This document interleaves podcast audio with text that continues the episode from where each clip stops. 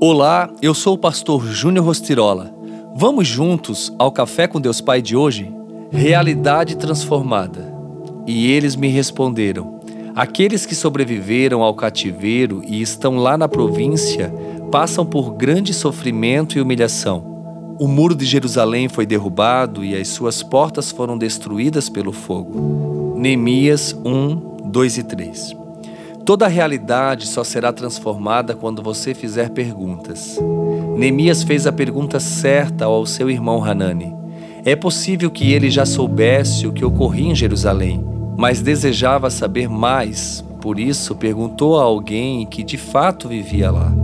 Uma das maiores lições que aprendemos com essa passagem é que devemos realmente procurar saber a real situação das tempestades que estamos enfrentando. É necessário esse diagnóstico e até mesmo aprofundar ainda mais a busca pelo cerne do problema.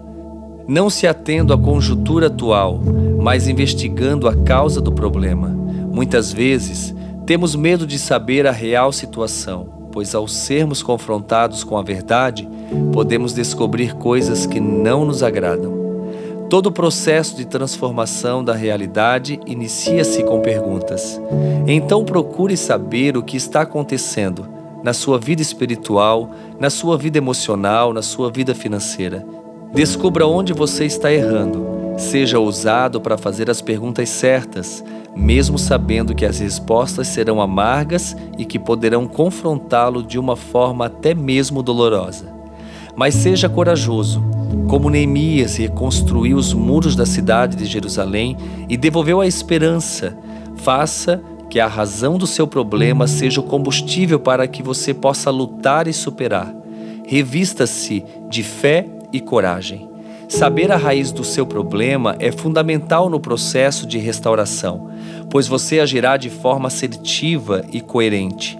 Por mais dolorido que seja analisar a realidade, que você está realmente vivendo para tratar as feridas, precisamos diagnosticar o problema e, a partir de então, iniciar o processo de cura e reconstrução. Peça a Deus que lhe conceda sabedoria para discernir e transformar a sua realidade hoje.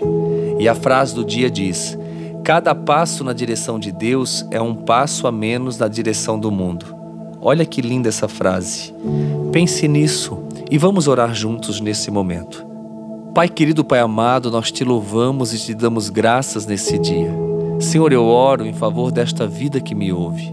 Senhor, eu oro para que o Senhor dê a ela inteligência, competência, habilidade, estratégia sabedoria do alto para conduzir a sua vida pessoal, sentimental, espiritual, financeira, emocional, familiar.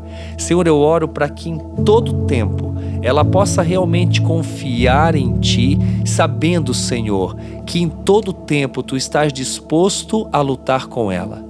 Senhor, que ela não está sozinha nessa guerra, que independente das circunstâncias contrárias, independente das áreas que estão mortas ou destruídas, o Senhor está ali para realmente reconstruir e, se for preciso, ressuscitar tudo aquilo que um dia foi um sonho, um projeto e que hoje está morto. Senhor, eu oro para que neste dia todos nós possamos realmente confiar plenamente em Ti e saber que contigo nós somos mais do que vencedores. Que assim seja na sua vida, meu querido, minha querida. Tenha um excelente dia. Que março seja realmente um mês sobrenatural na sua vida. Tenha uma visão de fé e confiança, porque Deus é contigo. Receba o meu abraço e o meu carinho e tenha um excelente dia.